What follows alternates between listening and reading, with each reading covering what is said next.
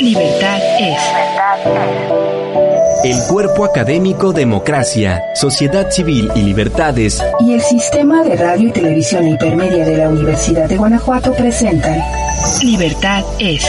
Un espacio donde la opinión se hace sonido, se hace sonido. Comenzamos.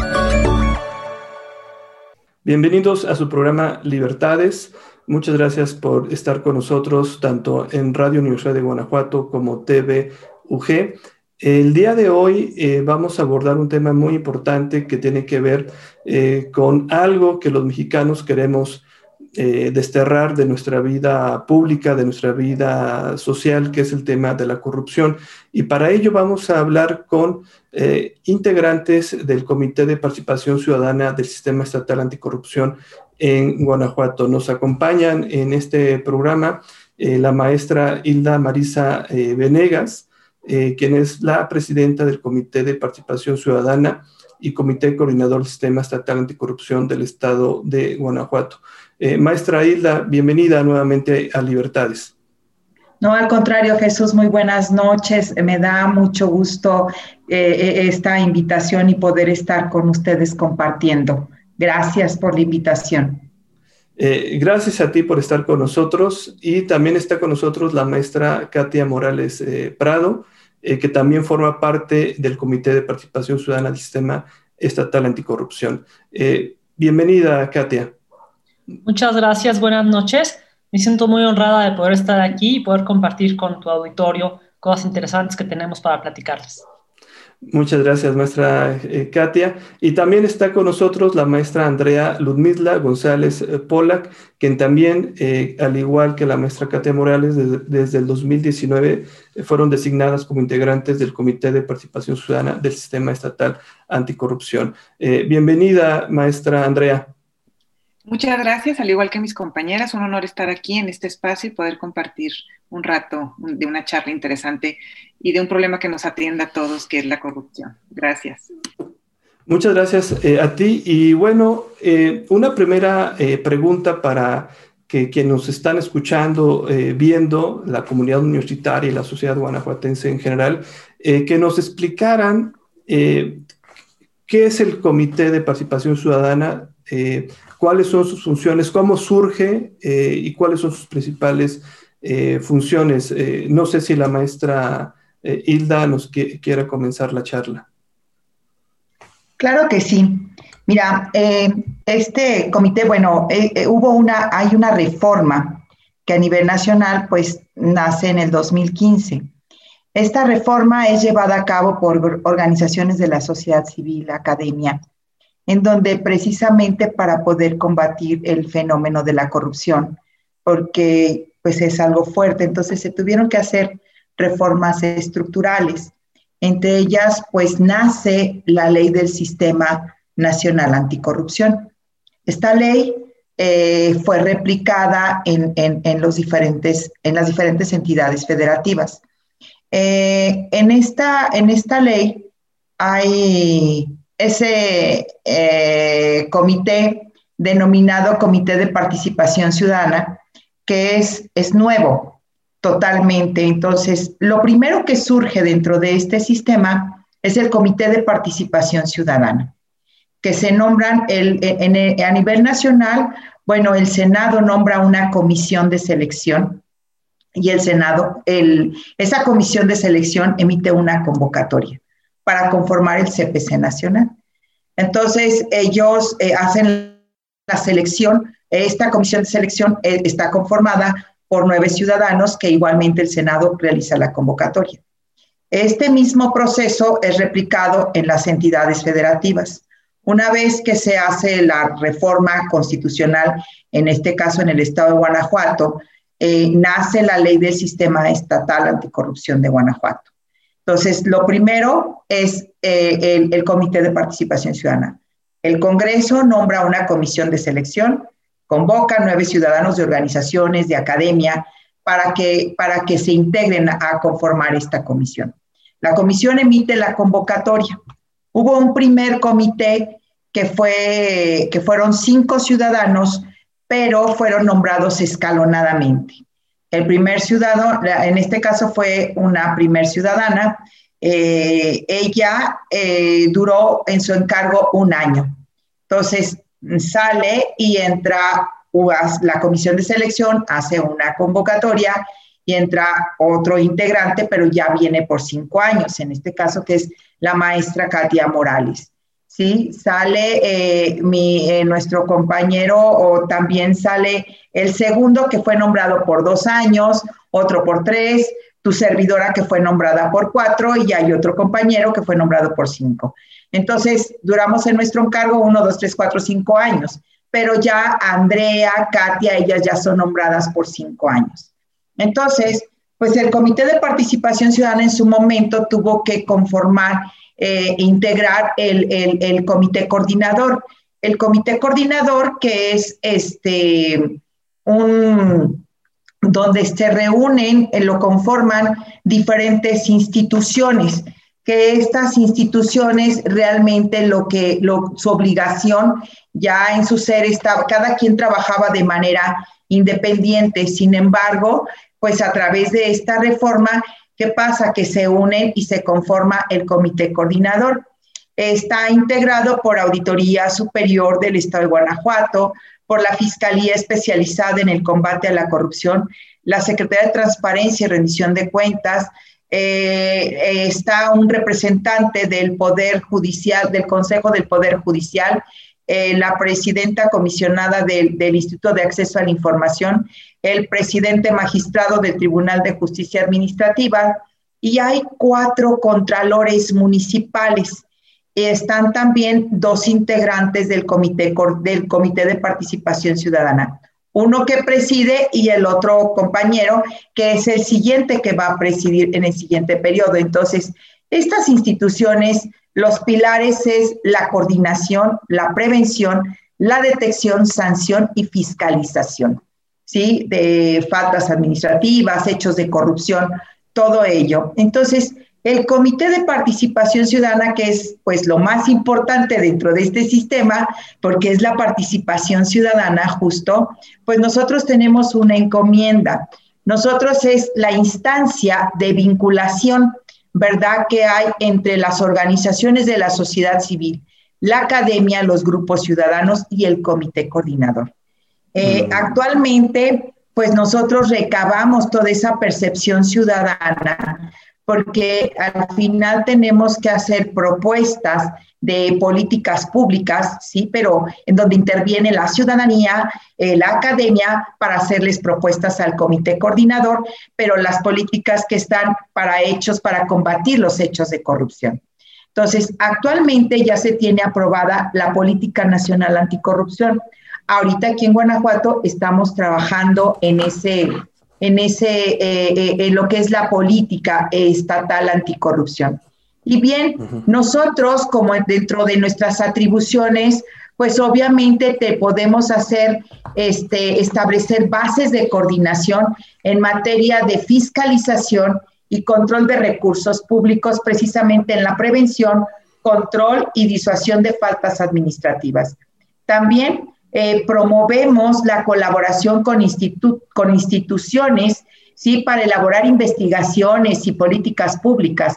Para lo mismo, prevención, detección, también hacemos, emitimos recomendaciones, proponemos eh, recomendaciones no vinculantes al comité coordinador y obviamente ellos son quienes aprueban estas recomendaciones no vinculantes.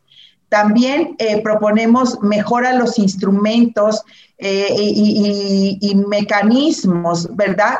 Porque para la plataforma digital estatal, eh, para el intercambio, sistematización de denuncia, de quejas, hacemos también propuestas a todo esto. También, o sea, articulamos, nos articulamos con la sociedad a través de la conformación de la red anticorrupción, y de todo eso en donde recibimos toda esta percepción ciudadana, pero que mis compañeras, obviamente ellas van a hablar de la, de la red anticorrupción para, para, para dar chance y todo, eh, y, que podamos tener esta motivación, pero nos interesa mucho que obviamente toda la ciudadanía se conozca que tiene un espacio, que es este comité ciudadano, que está en la toma de decisiones, cosa que no se da muy, no es muy común. Sin embargo, imagínate lo interesante que es que la ciudadanía esté en toma de decisiones donde se combate la corrupción. ¿Sí? Así es, eh, maestra eh, Hilda. Hay entonces un órgano eh, que efectivamente escucha las diferentes percepciones que tiene la, la ciudadanía, ya sea haciendo el énfasis en, la academia, en las organizaciones eh, civiles, pero al final de cuentas, eh, por lo que nos comentas, es eh, llevar esa percepción, esas inquietudes que tiene la ciudadanía hacia el comité coordinador para que atienda, escuche y actúe eh, en consecuencia. ¿Cómo se hace en particular este acercamiento con, la sociedad, con, la, con, las organizaciones de la sociedad, civil? Eh, Katia este, o Andrea, quien guste este, comentarnos. Bueno, mira, justamente en una plática que tuvimos hace, a finales del 2019, determinamos que había mucha ciudadanía, pero no estaba organizada. Entonces, que era algo importante poder hacer una ciudadanía organizada para que tuviera aportaciones claras y específicas y encausadas. Entonces empezamos a pensar en qué podríamos este, maquinar para organizar la ciudadanía. Fuimos haciendo varios ensayos, varias propuestas, y se determinó conformar una red ciudadana anticorrupción. Esto es conjuntar ciudadanía del estado de Guanajuato que esté interesado en hacer propuestas contra la corrupción. Porque hay algo que es muy claro. Somos cinco ciudadanos representando en esa mesa del comité coordinador. Pero no puede ser posible que pretendamos que todas las ideas salgan de nosotros. No puede ser posible que creamos que vamos a tener toda la capacidad para hacer las propuestas tan elaboradas que se necesitan para poder luchar contra la corrupción. Lo que nosotros tenemos que hacer es ser el megáfono de la ciudadanía. Tenemos que salir a conseguir ciudadanía interesada, informada y involucrada. Entonces se fue creando, hacer cuatro subredes que la integraran. Esto con el fin de que cada una de las partes integrantes de las subredes se desarrollaran de una manera armónica, integral, en sus propios espacios. Hay una subred de empresarios, donde están los consejos coordinadores empresariales de León, de Irapuato, de Celaya, están Coparmex, también del Corredor Industrial, y entonces esta subred empresarial tiene un lenguaje empresarial y se hablan con su manera de hablar y llevan su agenda como la saben llevar. Y es un, es un ambiente empresarial que está abocado a la corrupción, bueno, a luchar contra la corrupción. Hay una red de académicos en donde también tenemos universidades muy prestigiadas que están luchando contra la corrupción. Se hacen foros académicos, reuniones académicas, los académicos aportan, proponen de una manera muy académica. Tenemos otra red de profesionistas, en donde están los colegios de profesionistas de todo el estado. Igual, ellos entienden así que en su manera de hablar. Y tenemos una red de ciudadanos no sectorizados que se ha conformado en este momento por los observatorios ciudadanos del todo el corredor industrial y de Guanajuato Capital, en que también los ciudadanos participan, hablan, proponen. Nosotros es, somos coordinadoras de esa red. nuestro objetivo final es que esa red camine sola que es una red netamente ciudadana y que existiendo sistema CPC o como sea, la ciudadanía ya esté organizada, la ciudadanía sepa hacer un uso de una voz pública y pueda decir las, las autoridades, si es a través de este sistema, qué mejor, porque es un sistema que para eso está diseñado, pueda decirles, estas son mis inquietudes, estas son mis intenciones, estas son mis ideas, esto es lo que la ciudadanía espera de ti, gobierno. Porque ese es un verdadero ejercicio de gobierno abierto, que la ciudadanía proponga y que el gobierno escuche y que tome las propuestas que la ciudadanía le haga por eso hemos este, conformado esta red. Esta red ya fue, empezó a conformarse desde el principio del año pasado, se instaló formalmente en octubre del año pasado y el día de hoy está trabajando muy activamente. Tenemos varios proyectos este, echados en, marcha que van a dar resultados muy interesantes y, lo, más interesante es que la ciudadanía está respondiendo, la ciudadanía está acudiendo a todas las este, convocatorias que hacemos de juntas, reuniones, siempre están ahí cuando empezamos a diseñarla, un consejo que nos dio Eduardo Borges de Transparencia Mexicana fue, tengan una agenda para que siempre que reúnan a la gente le puedan decir específicamente a qué se reúne y para que se puedan ir viendo cómo los este, objetivos se van cumpliendo. Agradecimos mucho este consejo porque evidentemente hicimos una agenda, tenemos reuniones periódicas y con un objetivo que va el 1, el 2, el 3, la ciudadanía puede ir siguiendo y la verdad estamos muy contentos porque la gente nos va diciendo sí, se compromete e inclusive piden más, proponen más, nos traen proyectos y pues ya nada más estamos viendo este, cómo, cómo los vamos enfocando todos y enfilando todos. La red ciudadana el día de hoy ya es una realidad. Este, el, toda la red tiene un consejo que está integrado por ocho personas, dos representantes de cada subred. Este consejo es el que toma las, las decisiones generales y las baja a todas las subredes. Y las redes trabajan cada una, se sube el trabajo al consejo y del consejo se sacan documentos generales. Ese sería como tenemos ahorita trabajando la red. Eh, muchas gracias, maestra Katia. Eh, maestra eh, Andrea, algo que quieras también puntualizar sobre esta red que, como ya nos dice la maestra Katia, ha iniciado, hay entusiasmo de las diferentes partes que la conforman. ¿Qué más destacaría, qué más nos destacarías tú, maestra Andrea? Me gustaría empezar como que contextualizando un poco la problemática tan fuerte que tenemos de corrupción. Hay un organismo internacional que se llama Transparencia Internacional que mide la percepción ciudadana en todos los países del mundo. 180 países son ranqueados en cuestión de indicadores para saber la percepción ciudadana en corrupción. Y México ocupa el número 130, es decir, hay, 130, hay 129 países antes que nosotros que están mucho mejor en corrupción que obviamente que México. Por ejemplo, y esto nos pega, y nos, nos, pega en todos los aspectos. Por ejemplo, este, yo creo que un tema sobre mesa que siempre ha habido es la vacuna hoy en día, ¿no? Creo que creo que ha habido en varias ocasiones que yo he escuchado donde la, ciudadanía se cuestiona incluso, ¿me pongo la china o me, pongo la rusa? No se cuestionan el, que se va a vacunar, no se cuestionan las otras vacunas, las que son hechas por países como Alemania, que tienen también tal vez infraestructura inglesa, pero sí se han cuestionado sobre la china y la rusa, no sé si les ha pasado. Pues Rusia es un país que está todavía más abajo en percepción eh, de corrupción de México. Entonces, esto nos afecta internacionalmente de cómo se ve, cómo nos, este, conformamos, cómo hacemos negocios. De los países de la OCDE, donde México es de los países donde tenemos tratos comerciales, de los países de la OCDE, México es el país más corrupto de todos los países que integran con los que tenemos relación comercial. Entonces, es por eso que, la problemática de la corrupción se viene y se, asienta en un sistema y se pone a nivel constitucional. Y no es que antes no hubiera corrupción, es que se empieza a abordar de manera distinta. Se pone ya sobre una problemática sobre la mesa y se empieza a hablar de cómo poder solucionarla. Yo pienso hoy en día que tenemos muchos problemas en el Estado, pero si quitáramos la pandemia y nos, nos fuéramos a lo que vive el ciudadano de problemática, pues vive la problemática de la inseguridad fuertísima en el Estado de Guanajuato, de la impunidad y de la corrupción. Y el engranaje de los tres es la corrupción.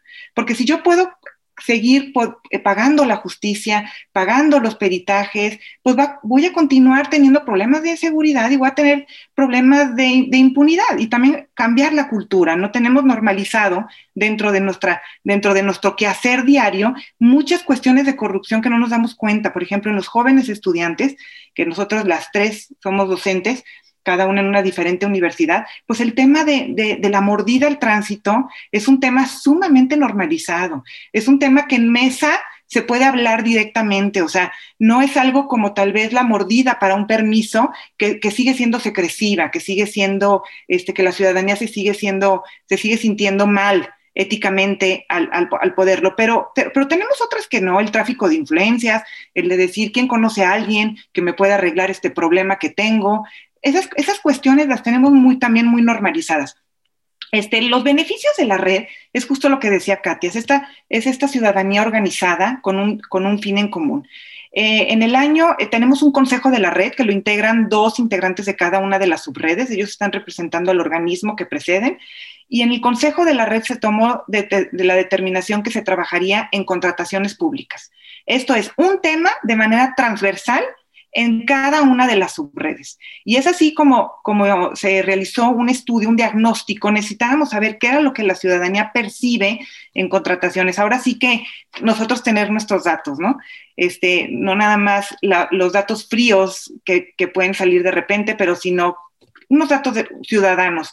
Entonces hicimos un estudio con las tres subredes, la, la, subred de profesionistas, la subred ciudadana y la subred empresarial, donde se hizo un focus group con una experta en metodología de investigación y ahí se analizó y se abrió el tema de la percepción ciudadana. ¿Qué percibe el ciudadano y cuáles son los procesos o o, las trampas, como quien dice que ellos conocen.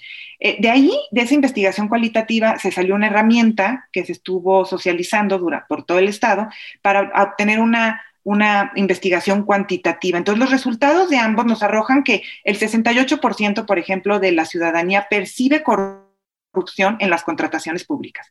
Entonces, bueno, ¿qué hacer con eso? La, ciudadanía eh, dice que necesita transparencia, necesita más rendición de cuentas. La transparencia existe en nuestro Estado, está abierto, pero es complicado llegar a. Si un ciudadano quisiera entrar a las plataformas de transparencia, sí va a lograr encontrar la información, pero necesita mucha experiencia para lograrlo. Entonces, son áreas de oportunidad que la red quiere trabajar en prevención y en colaboración junto con gobierno, de dónde están esas brechas que se pueden ir abriendo para ir realmente, pues, bajando esa, esa percepción que tiene la ciudadanía en corrupción. Ha habido licitaciones donde nosotras como Comité de Participación Ciudadana hemos, hemos entrado a investigar y son licitaciones que se encuentran en regla pero la ciudadanía las percibe como corruptas. Entonces, esos procesos, ¿qué, ¿qué, está sucediendo entre que sale la licitación en el antes, en el entregable, en la verificación de después? Son áreas de oportunidad que nosotros como comités los aprovechamos para llevar esas inquietudes a las autoridades y empezar a ver las estrategias.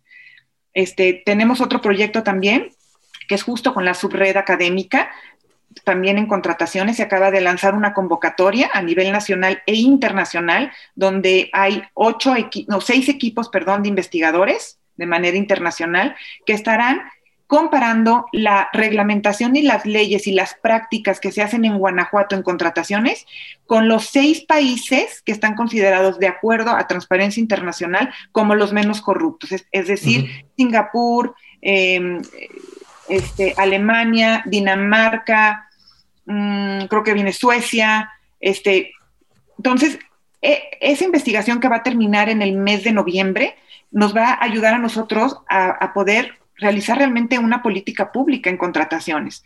Entonces, llevar, es llevar todos esos insumos que la misma ciudadanía quiere y las inquietudes ante las autoridades y empezar a hacer las líneas de acción que se necesitan.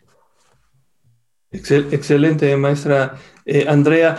Eh, es finalmente eso, el, combate a la corrupción, que es un gran lastre para, este, para nuestro país, este, que nos duele a todos.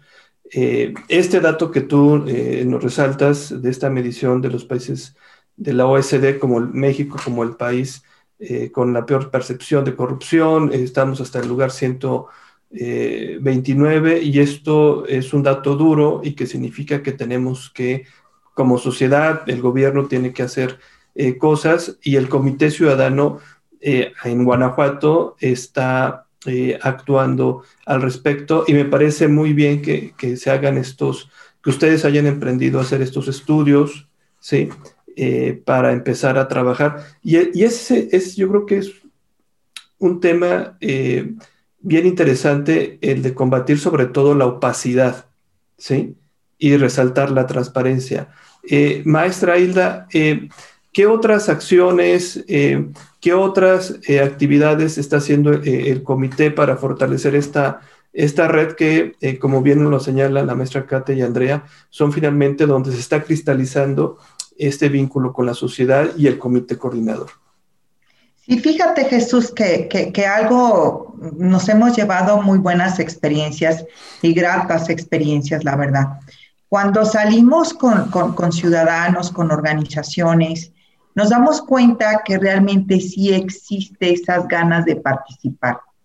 Le hemos puesto al comité coordinador precisamente como la vinculación. Hemos establecido el contacto con INCO, el Instituto Mexicano de la mm. Competitividad, eh, derivado también, o sea, de varias cosas que, que, se, que, se, empezó a trabajar. Y una herramienta que es muy importante que, que se denomina mapeando la corrupción.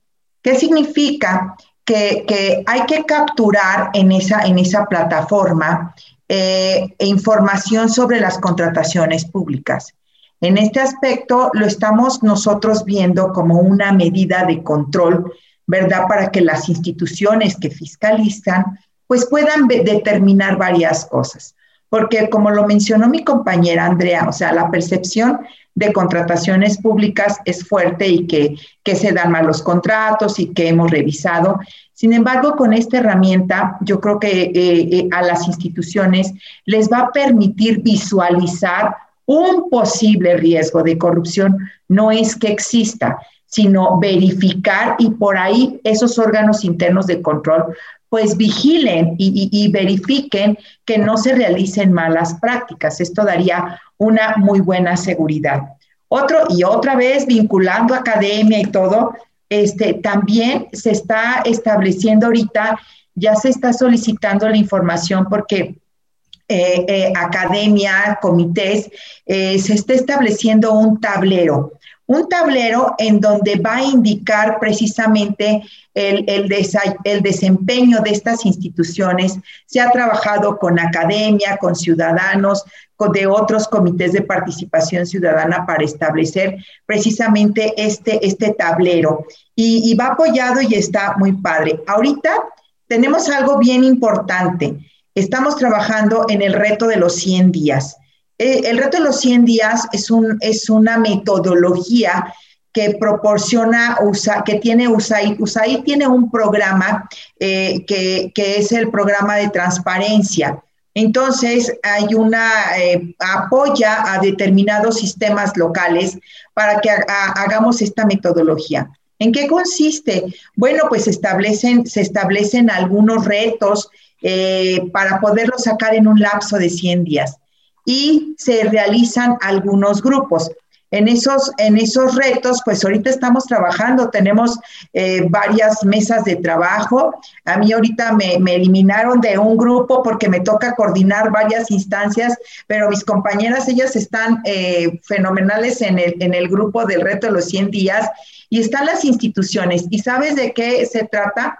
de, resolver, de dar solución, de, agilizar, de sacar lo mejor de cada institución para obviamente tener un trabajo en equipo. Están sacando las carpetas, entonces, lo cual, eh, carpetas de investigación que va a ser de mucho beneficio. Entonces, es interesante este reto que en el que estamos trabajando.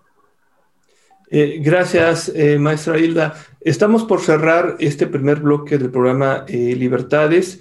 Eh, rápidamente un comentario para irnos eh, al corte, eh, maestra Katia.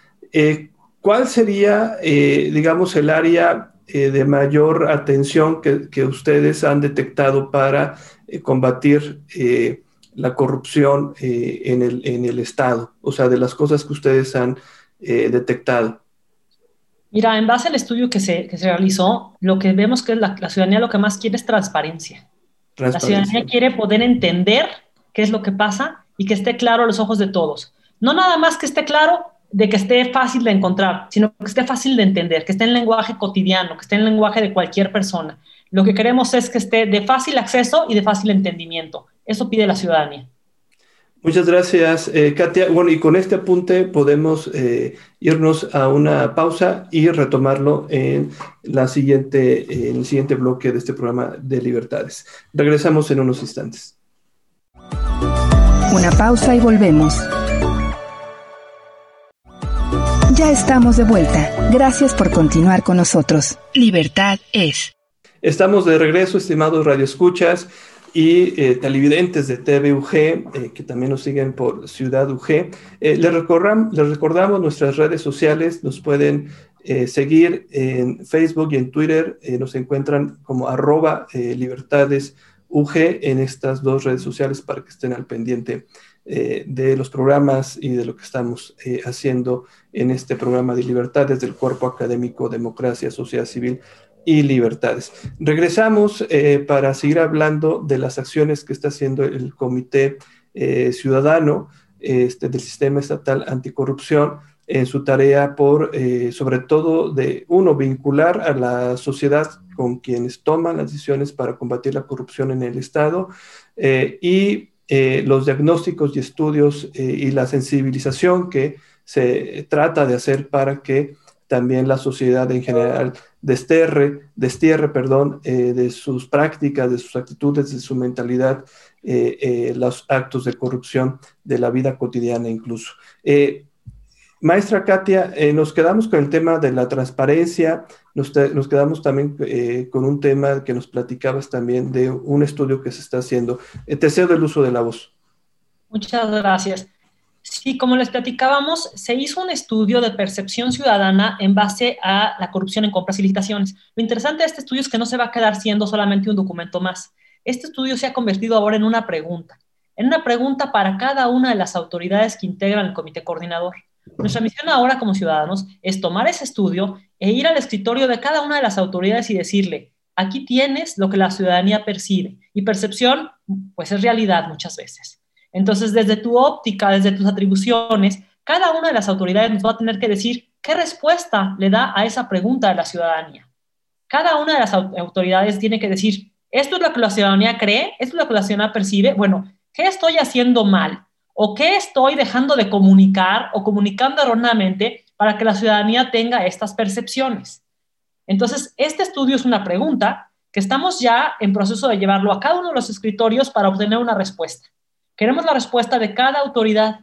Una vez que tengamos la respuesta de cada una de las autoridades, se va a hacer un trabajo conjunto de respuestas para tener un documento único. Y sobre ese, pues sobre ese es una política, una política para mejorar la percepción ciudadana. ¿Cómo es eso? Pues haciendo mejor las cosas. Entonces creo que este es un ejercicio muy interesante porque vamos a estar de preguntones eh, con cada autoridad usando el estudio de percepción ciudadana en compras y licitaciones.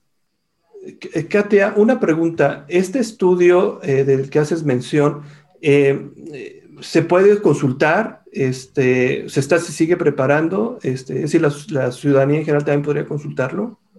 Sí, este, lo vamos a subir a la página del CPC yo creo que será cosa de que mañana o pasado esté ya, ya arriba.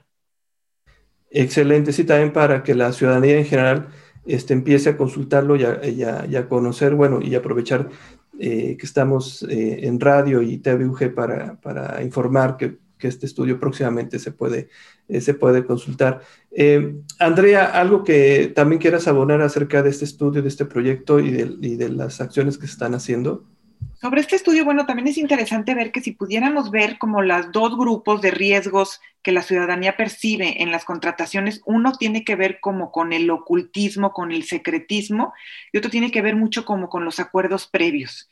Este, el secretismo que, que tiene que ver con este, requisitos este, eh, no, eh, falta de transparencia, mucha opacidad y los acuerdos previos que tienen que ver con requisitos como, como dados a la ciudadanía. Esos dos grandes rubros son los que estaremos este, trabajando muy fuertemente con las autoridades para poder mitigar toda esa percepción de, de, corrupción. Otro de los proyectos que queríamos platicarles acerca de la red, que tiene que ver mucho también con, con este, la red tiene tres objetivos como muy específicos. Uno de ellos es la capacitación. Creemos nosotras que la ciudadanía necesita participar, pero necesita participar y capacitada. Entonces, un gran énfasis hacemos es en capacitación. El segundo es este mecanismo de escucha, como les platicaba que acabamos de hacer estas mesas de diálogo entre las tres subredes para empezar a, tomar el tema en común en, cada uno de los sectores. Y la tercera, pues son las acciones, o sea, lo que, que se deriva de los estudios y de las mesas de trabajo que nosotros obtenemos.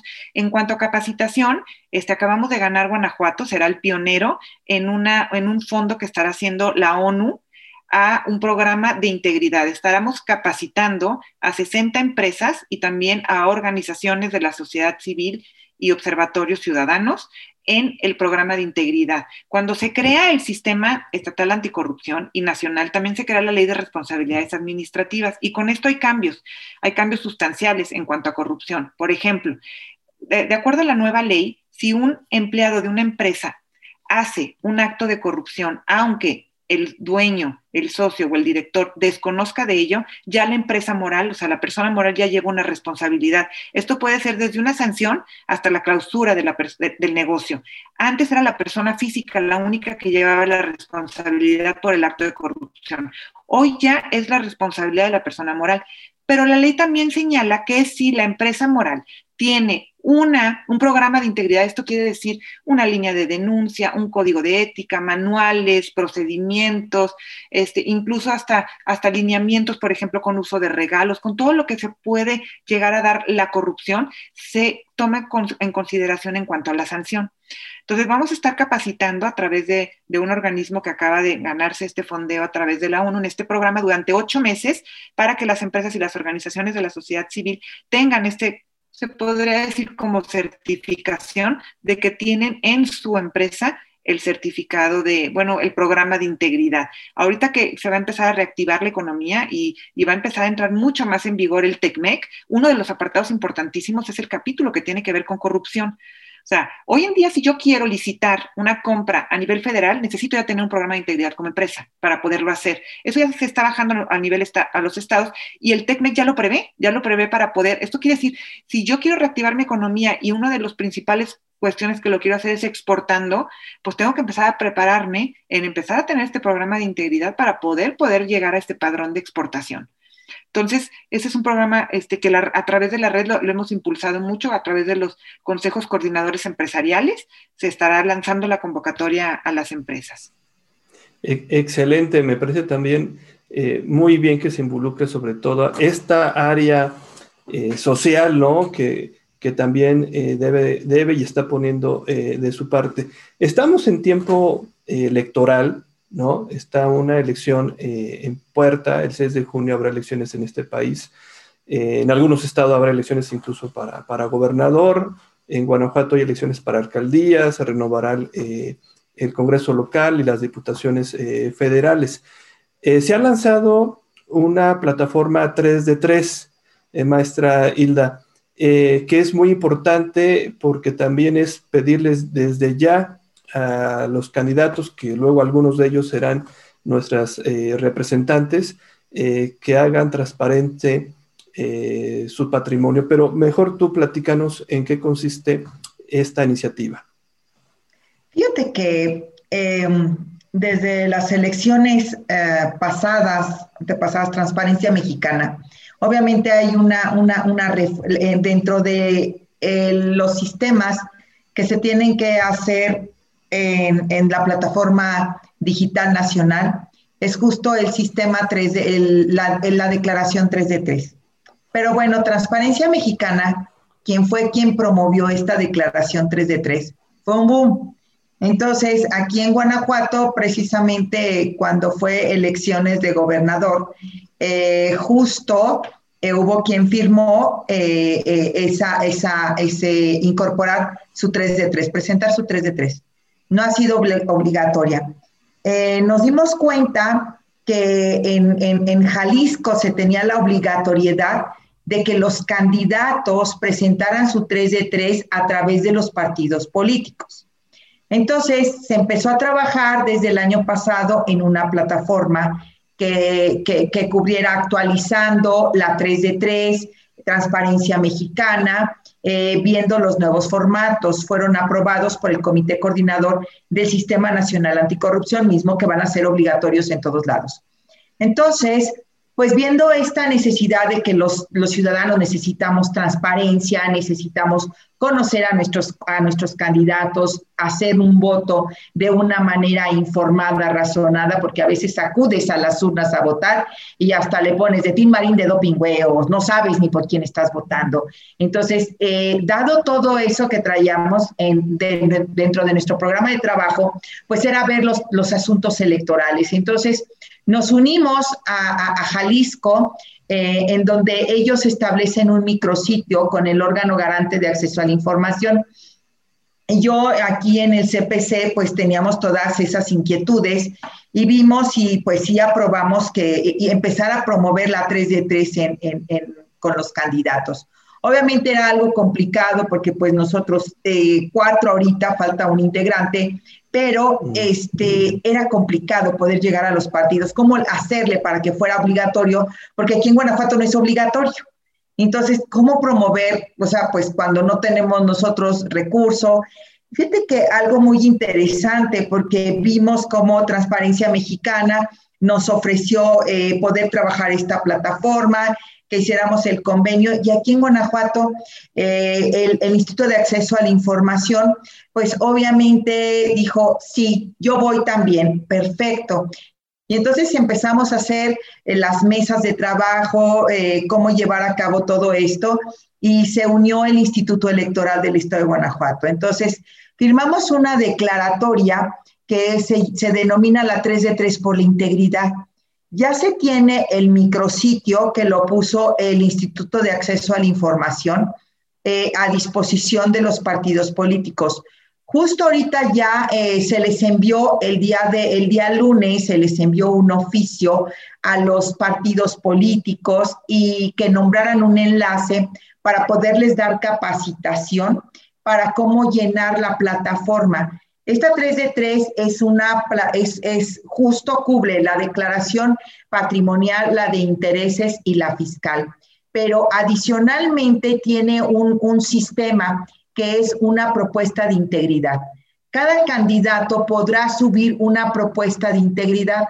A través de esta plataforma, cualquier ciudadano la va a poder consultar, va a poder ver quiénes son los que están de candidatos por, por la diputación, eh, este, por presidentes.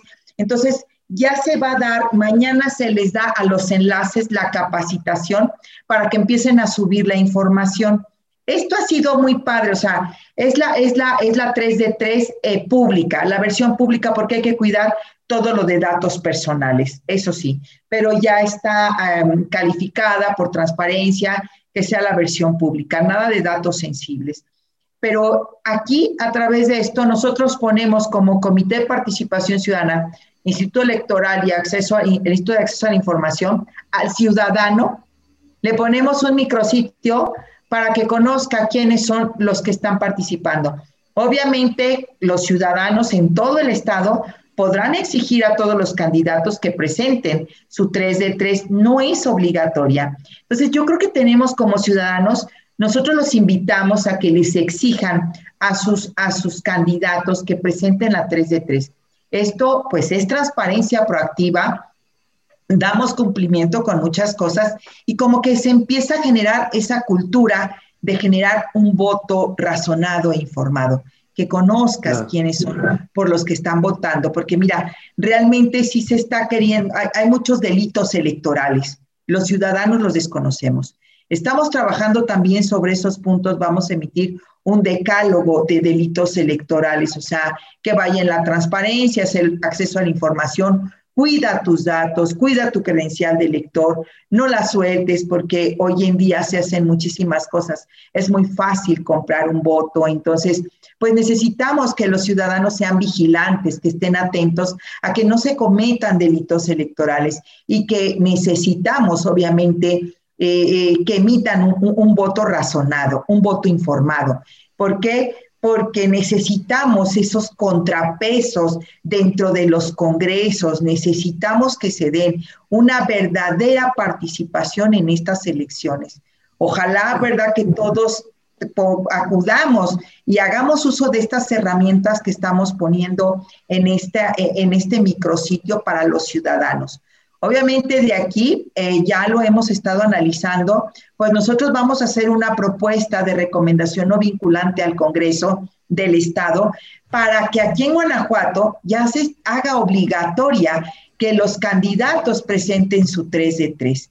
Al final, pues eh, si llegan a ser servidores públicos, va a tener que ser obligatorio que presenten esa información. Pero yo creo que, que sobre todo a mí como ciudadana, ¿qué me interesaría? Si estás subiendo una propuesta de integridad, yo te voy a exigir que la hagas efectiva, ¿verdad? Y que te conduzcas. Una vez que eres servidor público, que si llegas, te conduzcas con integridad. Eso es, yo creo que eso es algo de lo más importante que nosotros como ciudadanos debemos de exigir. Tenemos el derecho de una buena administración pública, tenemos el derecho de una rendición de cuentas, tenemos el derecho de transparencia. Entonces, ¿por qué no, por qué no lo hacen? Porque, como lo dijo esta mi compañera Katia, pues que se hace tal pareciera como escultismo, una cosa así, cuando todo tiene que ser transparente. Pero gracias a, la Red Ciudadana Anticorrupción, vamos a hacer mucha promoción eh, eh, en, esta, en esta parte para que los ciudadanos pues realmente se conviertan en vigilantes que sepan dónde denunciar los delitos electorales, que también es cosa mucho, muy importante. Y fíjate que también este viernes será capacitación a todos los órganos internos de control por parte del Instituto Electoral de un convenio que se hizo con el Comité Coordinador, en donde también todos los órganos internos de control tienen que vigilar al servidor público, porque también puede incurrir en delitos electorales por participar en campañas utilizando un recurso público. Entonces, pues obviamente sí necesitamos de la colaboración de toda la ciudadanía, de todos los alumnos UG, de los profesores, de todo mundo, que hagan uso y que levanten la mano. Hey, sí, candidato, ponte aquí tu declaración, ¿por qué no la tienes? Hagamos uso de, de esas herramientas y sobre todo que se da la coordinación en las instituciones y la apertura, que esto es una, es una propuesta ciudadana. Eh, en el CPC dijimos, vamos, y eso es lo importante, que las instituciones sí se abren a la participación ciudadana, sí les gusta que colaboremos y, vayamos trabajando de la mano porque es en beneficio de nosotros mismos como ciudadanos. Así es que está muy interesante, luego te hago llegar el link para que lo, para que lo promuevas. Sí, eh, sí, maestra, muchas muchas gracias. Sí, en cuanto nos lo mandes, lo compartiremos en nuestras eh, redes sociales eh, para que todos los que nos escuchan y ven este, pues entren eh, y, empiecen a consultar este, este sitio de, declaración 3, de 3 y bueno, y todo lo que se está generando. Este, eh, maestra Andrea, te escuchamos. Sí, quería decir que, bueno, como nosotros nos, nos, interesa de veras mucho la parte de la participación este, ciudadana, eh, un tema en el proceso electoral es muchísimo eso. Hay un gran abstencionismo en los jóvenes. Es una invitación ahorita a todos los jóvenes que nos están escuchando, a los profesores también, para que en sus materias empecemos a, hablar de estos temas, involucremos a, los muchachos en, la toma de decisiones. Yo, yo me pongo a pensar qué sucedió hace veintitantos años que nosotros estábamos en aulas universitarias ahí y ahorita ver nuestro México con estos niveles de corrupción, pues es que dejamos de participar. Realmente dejamos que las decisiones las tomaran otros y no nosotros en este sentido de justo de la declaración 3 de 3 y todo lo del proceso electoral, firmamos un convenio con la primera, este, con la primera asociación estudiantil, esta fue la del TEC de Monterrey, Campus León, que se llama Federación de Estudiantes del TEC de Monterrey, y a través de ellos empezamos a, a generar un proyecto de participación ciudadana. Todos los muchachos dentro de las materias de ciudadanía y de ética han estado haciendo material que para nosotros nos va a servir muchísimo y para la red también ciudadana anticorrupción de material electoral para que los muchachos y la ciudadanía conozcan qué son los delitos electorales. Es desde qué se puede y qué no se puede, qué no se puede hacer. ¿Dónde se denuncia? Es otra parte muy importante. O sea, ya, ya, ya pudimos transmitirle al ciudadano a, través de infografías que, que es algo incorrecto. Pero luego nos quedamos así, ahí. O sea, solamente el 1% de, de, de las, de, este, de las violaciones o de, o de los actos de corrupción se, se, denuncian. Entonces, necesitamos esta ciudadanía vigilante. Entonces, conocer también esta parte de dónde se denuncia y por otra parte, en otra materia también nos están haciendo videos sobre esta declaración 3 de 3, para que empiece a ver esta información a través de todos los medios. Pues es una invitación también a, a otros profesores, a otros estudiantes que si quieran unir a nosotros en proyectos, necesitamos muchas manos, necesitamos muchísima participación, necesitamos que realmente esto llegue a todos, que se participe. No, ahora sí que no importa qué color, no importa qué partido, es como me, me lo decía mi hijo el otro día, es que aquí pareciera que todos votan, mamá, como si fuera en un equipo de fútbol. O sea, yo le voy a la fiera, no importa si pierdas, si ganas, si va en primera, si va en segunda. Ok, eso con fútbol, pero no puede ser que se esté votando así por partidos, ¿no? O por bloques. Que hay que empezar a conocer a nuestros candidatos, las propuestas, la integridad que es tan importante, qué se propone. Yo en los salones de clase les pregunto a los chavos, ¿quién conoce a su candidato o quién conoce a su diputado? ¿Quién conoce que hay un diputado estatal? Muchos ni hay, y estamos hablando de los universitarios. Entonces tenemos que hacer que, que se despierte, que, que, haya ese entusiasmo y que se empiece a participar. Es una invitación de verdad a, todos tus radioescuchas que por favor se acerquen con nosotros. Podemos hacer cosas muy padres. Eh, así es, y yo creo que eh, eh, el ánimo de, mucha gente es efectivamente eh, cambiar estas eh, actitudes, ¿no? Este, que, que, no nos hacen, eh, que no nos hacen bien como, como sociedad, como esto que tú subrayas, Andrea, de la apatía, de la participación electoral.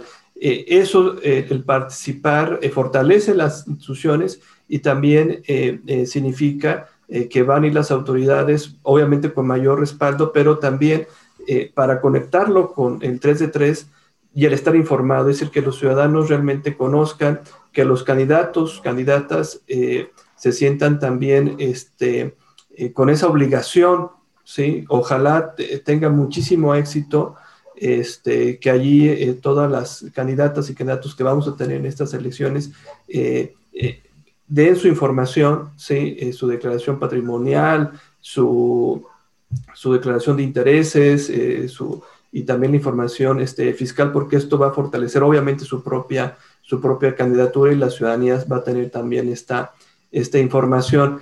Eh, se nos está yendo el tiempo. Eh, Katia, nos quedan dos minutos. Katia, ¿qué nos podrías decir para empezar a cerrar el programa? Pues un tema muy claro. Para poder combatir la corrupción, los ejercicios de rendición de cuentas son de las mejores herramientas que existen. Para poder hacer una rendición de cuentas tengo que tener un antes y un después. Por eso es tan interesante y tan importante que los ciudadanos le pidamos a quienes pretenden gobernarnos que nos digan sus tres declaraciones y su propuesta de integridad. Así voy a tener el antes. Podré evaluarlos, podría hacer una rendición de cuentas el día de mañana. ¿Cómo quedaron? ¿Dónde están? Es importante, la rendición de cuentas es una herramienta para combatir la corrupción, pero ¿saben qué? La única manera que esta herramienta funciona es con la participación ciudadana. Tenemos que dejar atrás la desafección, tenemos que entender que nos toca ser vigilantes. No podemos seguir quejándonos y llorando de lo malos que son los gobiernos. Es el momento que tenemos que levantar la mano y vigilar, levantar la mano y proponer. Tenemos que participar, tenemos que colaborar y que exigir transparencia. No es una obligación hacer estas declaraciones, pero creo que moralmente estamos en todo el derecho ciudadanos de exigir que así lo hagan. Si no quieres en este momento transparentarte, ¿por qué voy a confiar en ti? Es una muestra de ser una persona confiable que de verdad quiere participar y que no tiene nada que ocultar. Yo invitaría a los, a los candidatos a que lo hagan, invitaría a los ciudadanos a que lo exijan y invitaría a los ciudadanos a que no nada más en este ejercicio electoral, sino que se involucren, que se involucren, que estemos en la vigilancia en contra de la corrupción por parte de todos los ciudadanos. Somos más los buenos, hay que estar organizados. Así es. Eh, Hilda, te, te, cedo, el último minuto que tenemos. Ok, muchas gracias.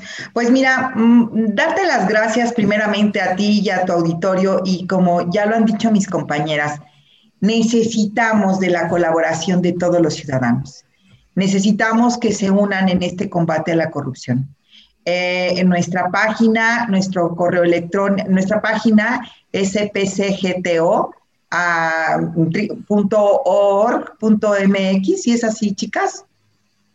¿Sí? CPC. Bueno, de, todas maneras, busquen en el... Lo, vamos a compartir.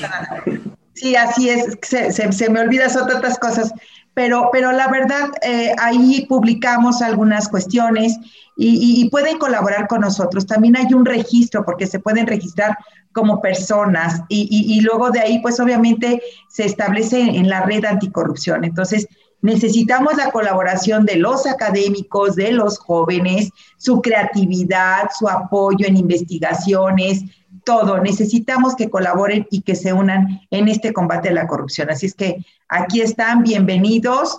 Eh, hay mucho trabajo por hacer. Así es que esto no es de uno, es de muchos. Tu micrófono. Eh, sí, gracias. Ya ves, decíamos que iba a pasar esto y pasó. Este, muchas gracias. Eh, maestra Hilda Venegas, maestra Katia Morales Prado, maestra Andrea González Pola, muchísimas gracias por participar el día de hoy, por informarnos, eh, por motivarnos eh, a, accionar como ciudadanos. Se nos ha acabado el tiempo, pero está la invitación para que sigan visitándonos en Libertades y que nos sigan platicando de cómo van esos proyectos y los resultados que se están obteniendo. Muchísimas gracias eh, a ustedes, muchísimas gracias a quienes nos siguieron en las diferentes redes de la Universidad de Guanajuato. Hasta luego. Libertad es. Gracias por sintonizarnos. Nos escuchamos en la siguiente emisión. Libertad es un espacio donde la opinión se hace sonido. Se hace sonido. Realización y conducción Jesús Aguilar López. Libertad es es presentado por el Cuerpo Académico Democracia, Sociedad Civil y Libertades de la Universidad de Guanajuato. Libertad es. Este programa es una producción del Sistema de Radio, Televisión e Hipermedia de la Universidad de Guanajuato.